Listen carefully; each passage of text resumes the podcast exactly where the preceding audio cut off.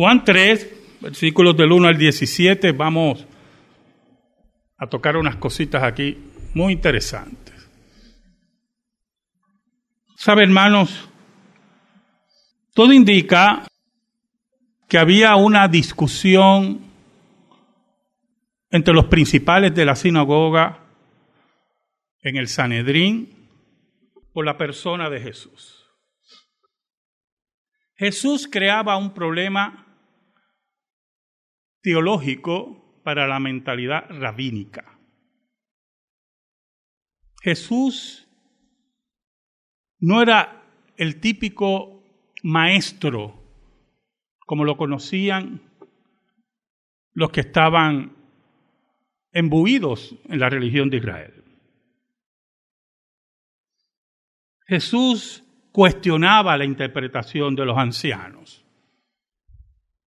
Jesús traía nuevas interpretaciones a lo que presentaban los ancianos.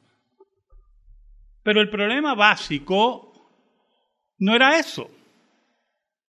El problema básico también es que Jesús acompañaba su enseñanza con portentos y señales prodigiosas. Y aunque esas señales prodigiosas eran de gran peso, los rabinos estaban claros que eso confirmaba el magisterio de Cristo. Cristo como maestro, magisterio de Cristo. Por lo tanto, era difícil articular, escuche bien, articular una forma de explicar esa problemática. Cómo este hombre con sus señales que ratifican su magisterio puede ser enviado de Dios porque reta, reta la autoridad de los ancianos en su mala interpretación. Y aquí entramos en algo muy importante de la fe. La articulación de la verdad. ¿Cómo articulamos la verdad? ¿Cómo explicamos lo que creemos? ¿Cómo lo explicamos? ¿Cómo entendemos lo que manifestamos en axiomas completos.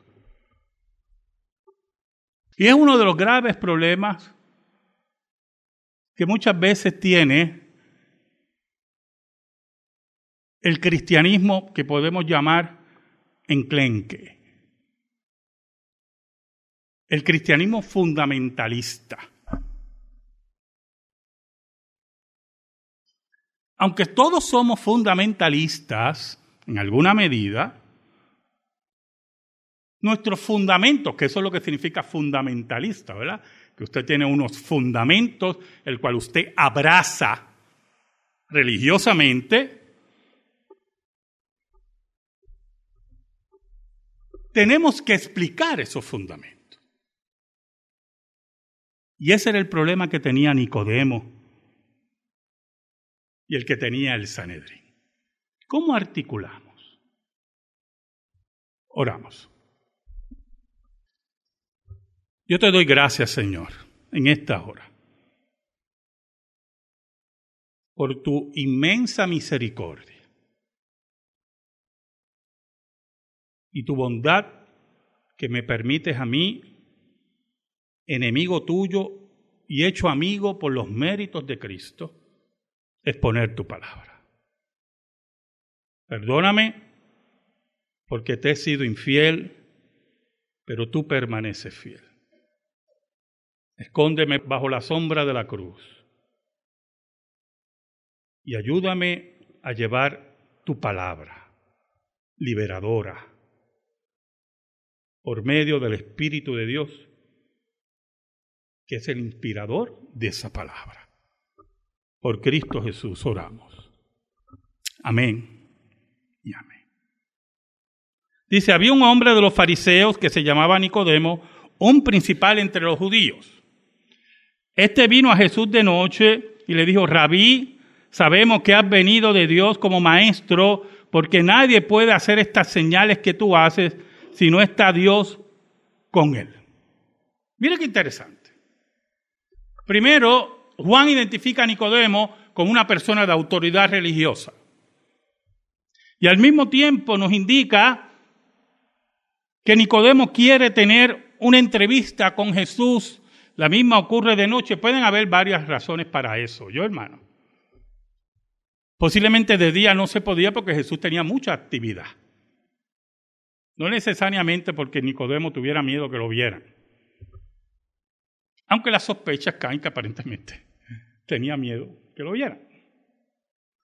Segundo, la discusión que iba a tener Nicodemo con Jesús iba a ser extensa. No iba a ser una reunión de cinco minutos, sino de profundizar. Por lo tanto, Nicodemo necesitaba tiempo y tranquilidad para hablar con Jesús. Tercero, escuche bien, lo interesante es el plural. Sabemos. Nicodemo no era el único que afirmaba que aquí hay un problema y que algunos de nosotros hemos concluido que tú vienes de Dios. Somos minoría, y aparentemente eran minoría, pero nuestras conclusiones teológicas y escriturales nos llevan a pensar que tú vienes de Dios. Tú vienes de Dios.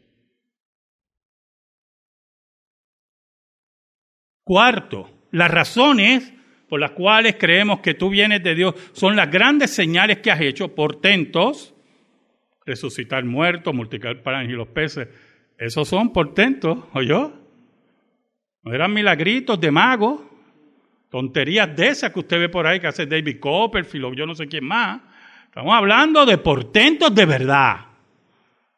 Pero mire cómo dice Nicodemo, este vino a Jesús de noche y le dijo, Rabí, sabemos que has venido de Dios como maestro. Sabemos que estos milagros que tú haces confirman tu magisterio. Mire que no dije ministerio, magisterio. Tú eres el maestro por estas grandes señales. Y por cierto, eso habla de una característica de los milagros de los portentos que la Biblia dice. Los milagros en los apóstoles y en Jesús y los relacionados con los apóstoles era para confirmar la enseñanza. Siempre fue así. No podemos inventar otro tipo de milagro. Pero lo que vemos es que Nicodemo le plantea que ha habido una discusión. Tiene o sea, el contexto como Nicodemo se acerca a Jesús es que ha habido una discusión y un grupo hemos concluido que viene de Dios. Lo cual nos trae un problema de articular lo que creemos. Por eso Nicodemo viene donde él. ¿Sabe? Una de las grandes importancias de la teología, de estudiar teología, es que la teología te va a dar herramientas, palabras para articular la verdad.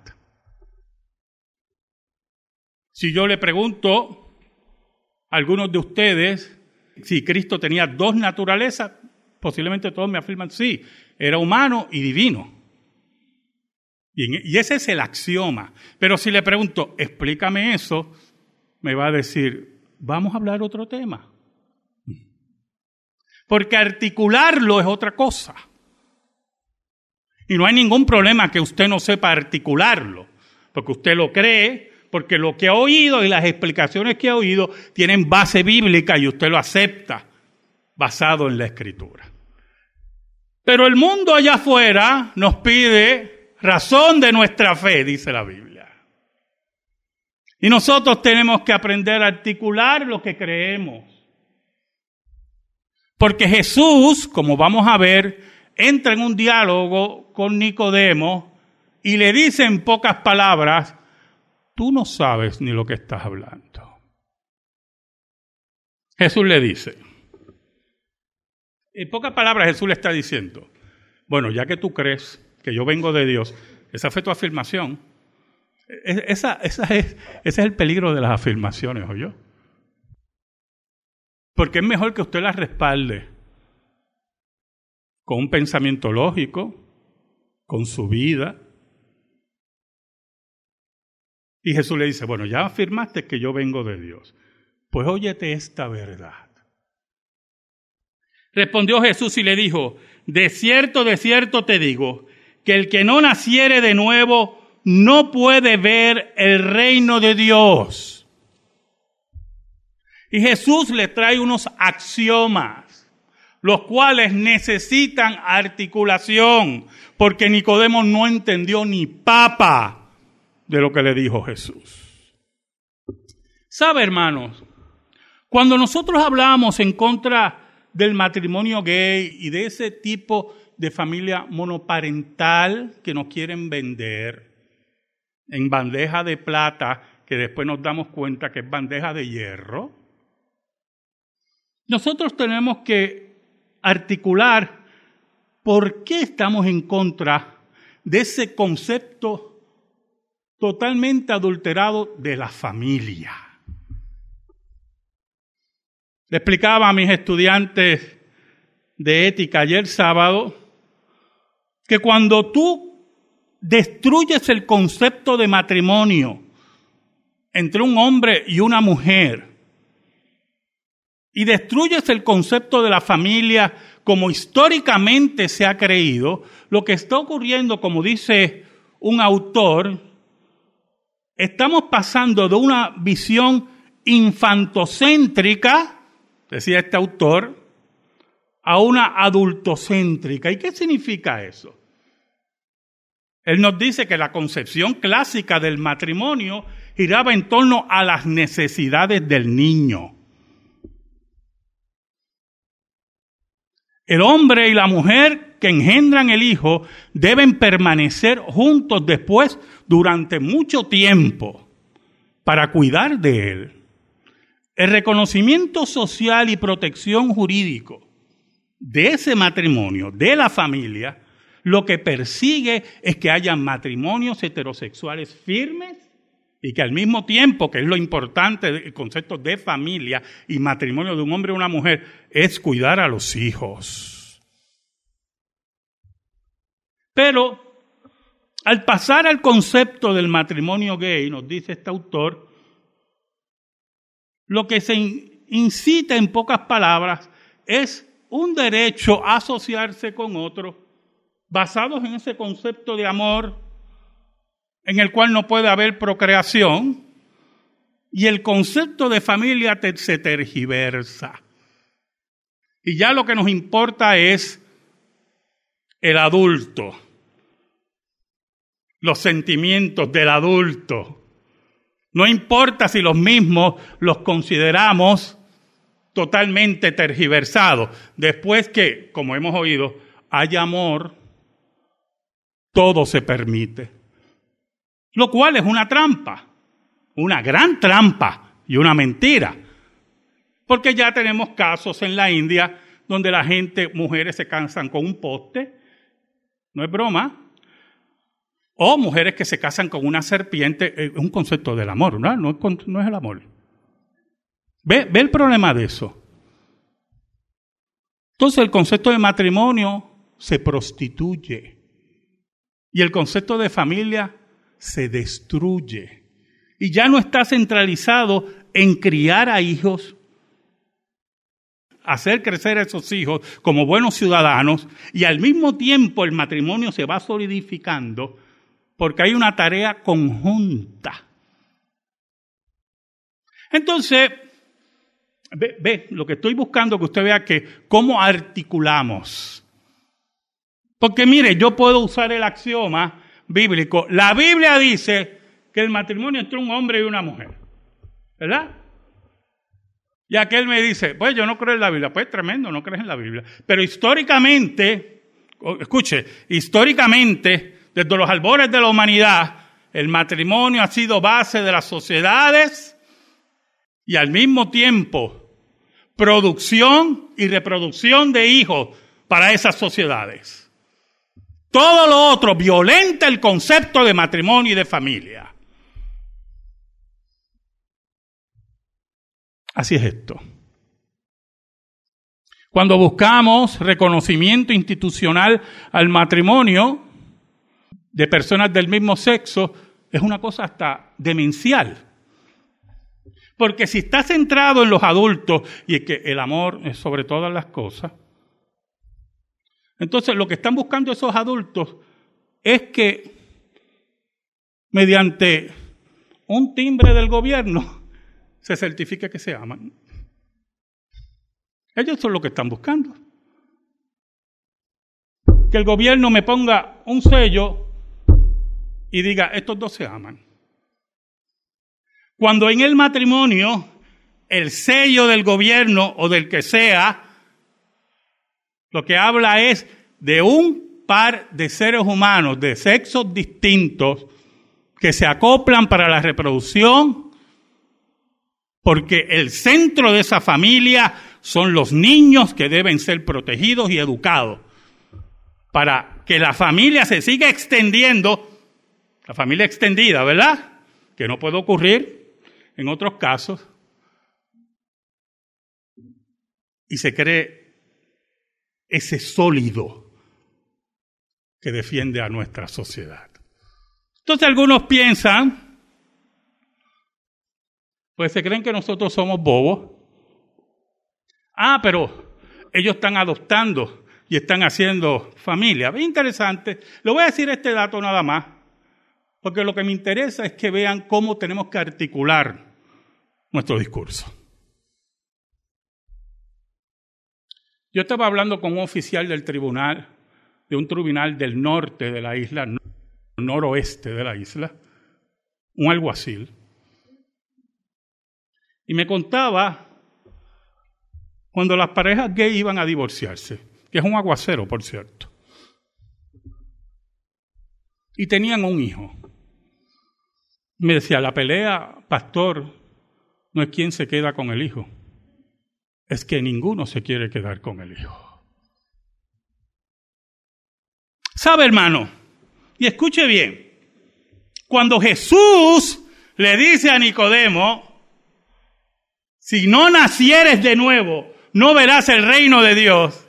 Le está diciendo a los axiomas que tú estás diciendo, yo quiero ver cuál es tu articulación, cuál es tu explicación.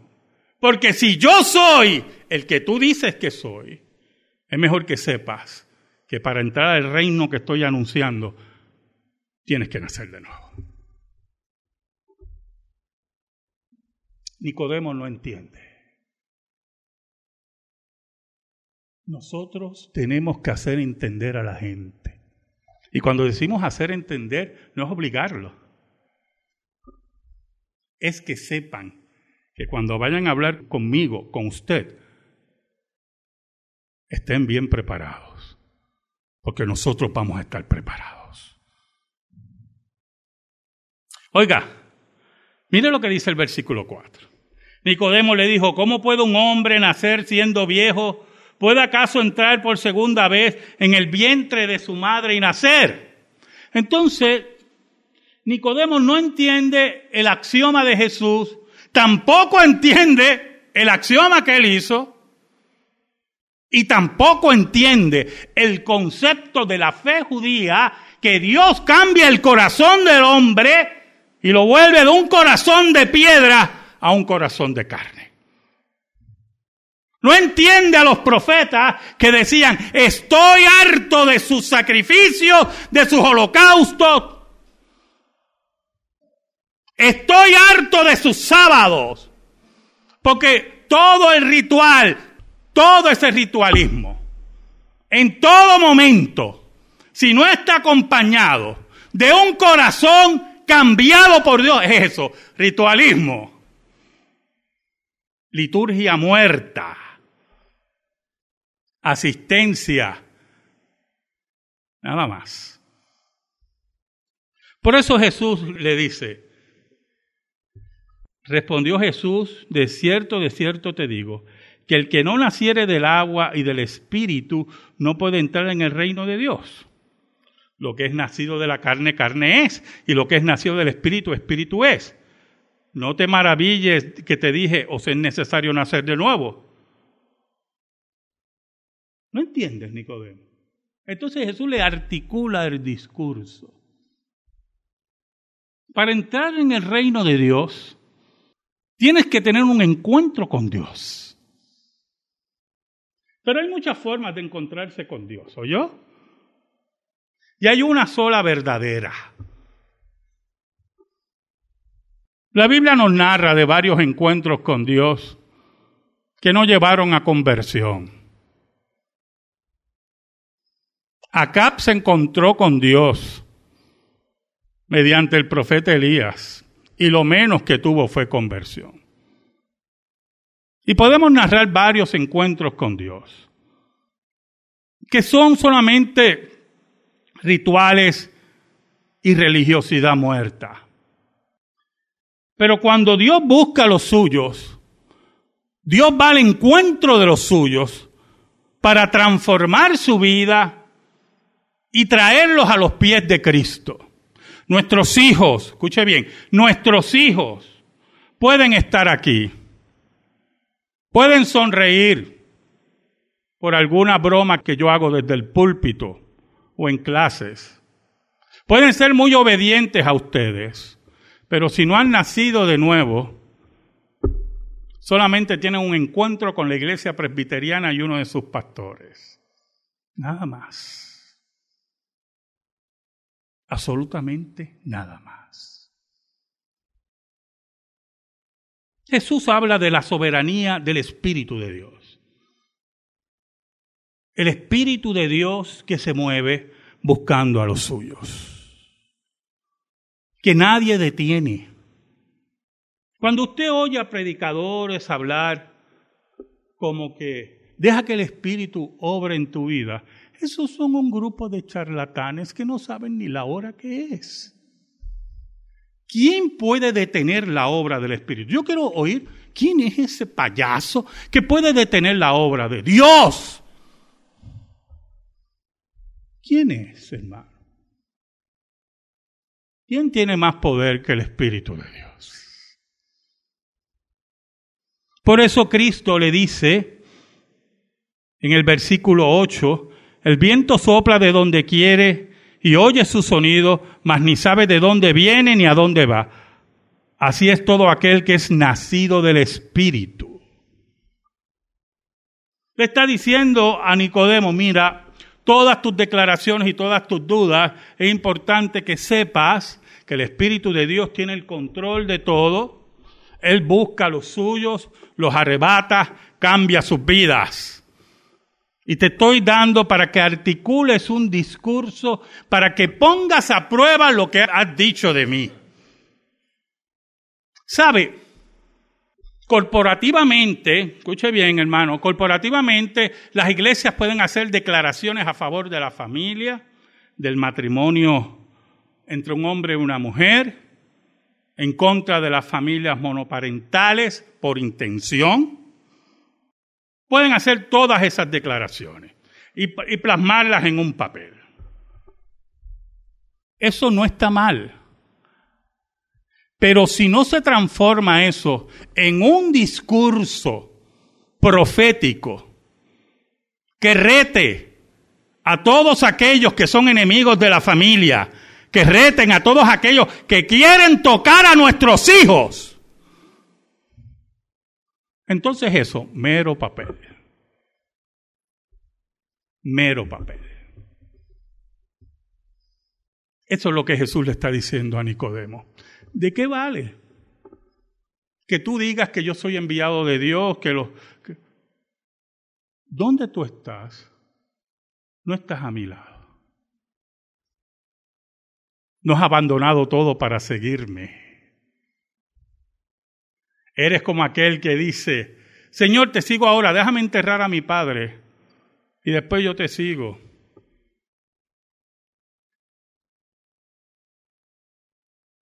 Jesús le está diciendo a Nicodemo, deja que los muertos entierren a los muertos.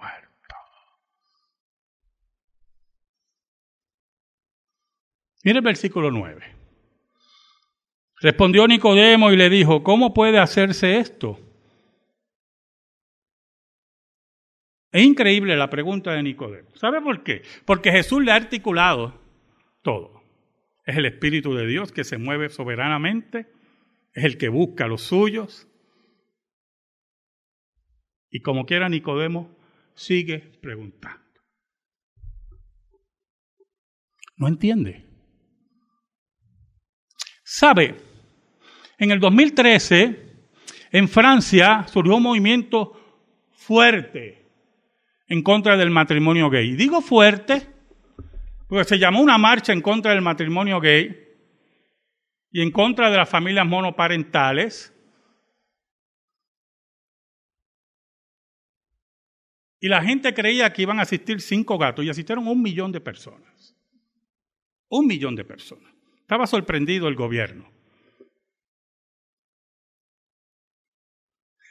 Pero lo interesante de todo esto, hermano, es cómo articulaban su discurso. La Francia que conocíamos se está perdiendo. La Francia de la familia sólida que levantó este país se está despedazando. Pero los políticos veían, escuchaban, pero son cobardes. Son muy cobardes. Y el llamado de Dios a Nicodemo es que no solamente articules un discurso totalmente lógico, escuche bien, sino que ese discurso sea teológicamente correcto, con una articulación envidiable, pero al mismo tiempo, escuche bien, que se transforme en vida. Que Nicodemo abandones el Sanedrín, abandones todos tus prestigios y vengas al lado de Jesús. ¿Quién viene al lado de Jesús? Por eso Jesús le dice, versículo 10, respondiendo Jesús y le dijo, ¿eres tú maestro de Israel y no sabes esto? De cierto, de cierto te digo, que lo que sabemos hablamos y lo que hemos visto testificamos y no recibir nuestro testimonio. Si os he dicho cosas terrenales y no creéis, ¿cómo creeréis si os dijere las celestiales. ¿Qué le está diciendo Jesús? Yo te acabo de articular un discurso. Yo te acabo de decir cómo es esto.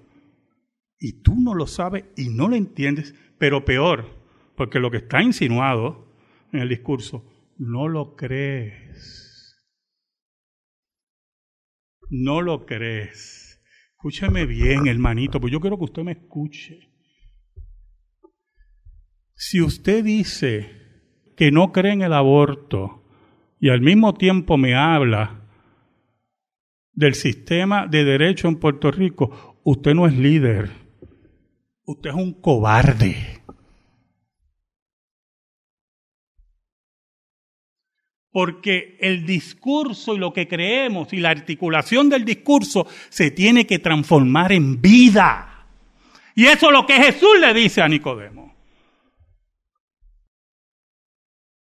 Por eso, en Francia se movió esa gente. Por eso nosotros tenemos que mantenernos firmes. ¿Sabe lo que me dijo mi esposa los otros días? Últimamente estoy citando mucho a mi esposa, pero es que tiene como que ve cosas que yo no veo. Ve, esa es la importancia del matrimonio. Estamos hablando de ciertos políticos de este país. nuestro país está lleno de cobardes, oye, porque esto es un país de cobardes, de buscones, que creen una cosa, pero dicen otra. Bueno, los políticos son así, pero una cosa sorprendente.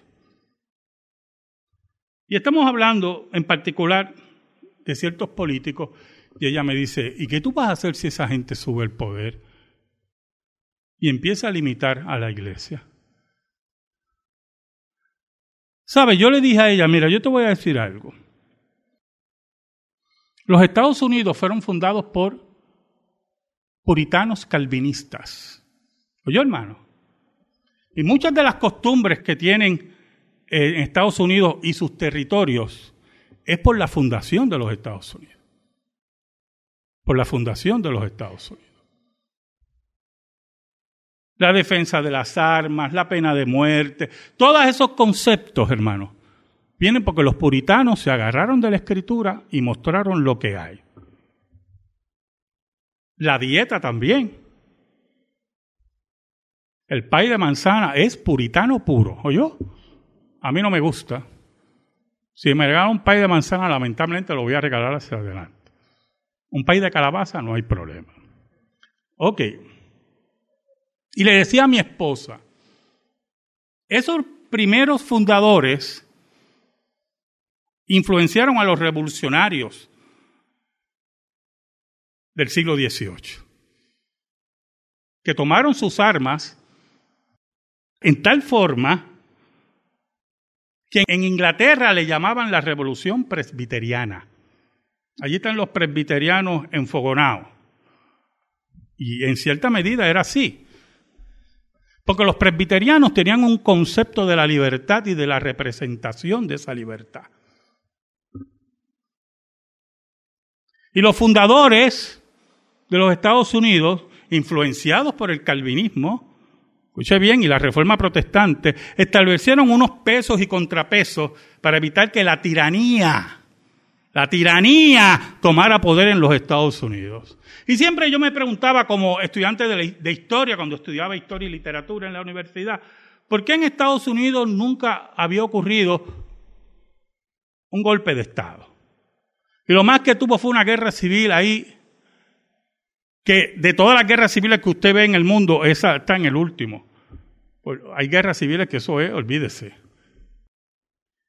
Y era el concepto de libertad y de contrapesos que trajeron los calvinistas puritanos. Y le decía a mi esposa, a nosotros nos protege la constitución de Estados Unidos y de Puerto Rico. Y para que a mí me callen la boca, lo que quieren es una revolución. Y la van a tener. Porque se repercute el púlpito aquí a todos los púlpitos en Estados Unidos. Y para usted callar la voz de la iglesia, usted va a tener que matar a todos los pastores y a todos los ministros, los cuales muchos, y no estoy diciendo, pero es la verdad, y lo saben muchos aquí, muchos de esos ministros, yo no soy uno, están armados y suben a sus púlpitos armados diciendo, ¿quién me va a bajar del púlpito?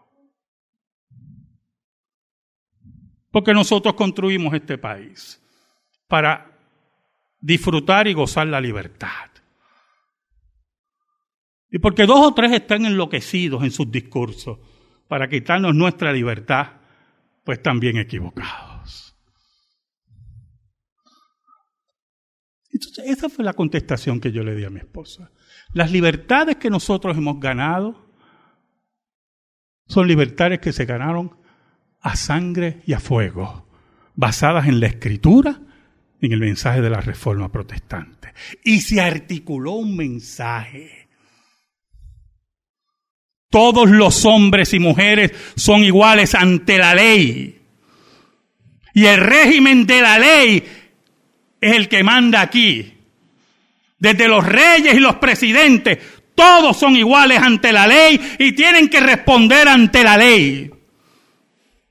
Y cuando el, pensamiento socialista se quiere colar y nos quiere decir que las instituciones están sobre la ley, entonces nosotros tenemos que hacerle entender que eso va en contra de la escritura y se articula un mensaje y lo llevamos a la radio y lo llevamos a los púlpitos y lo llevamos a cada escuela dominical para que nuestros hijos aprendan lo que dice la escritura. ¿Qué pasa? Nicodemo no entendía y Jesús lo confronta. De nada vale el papel si no estamos dispuestos a caminar con Jesús. De nada vale. Mire, si usted ha estado atento al sermón, las primeras palabras de Nicodemo se hicieron agua con todo el discurso de Jesús. Jesús confrontó a Nicodemo. Ah, ¿tú crees eso? Pues te quiero aquí al lado mío. Si naciste de nuevo, aquí tienes que estar. Jesús le articuló el discurso. Porque es importante que sepas que quien te da este discurso es el que tiene la autoridad. Por eso el versículo 13, mire cómo dice. Nadie subió al cielo, sino el que descendió del cielo, el Hijo del Hombre que está en el cielo. Aquel que vino de Dios, de parte de Dios, con la autoridad de Dios, con las señales de Dios, es el que tú dices que es maestro de Dios, ese es el que tú tienes que seguir.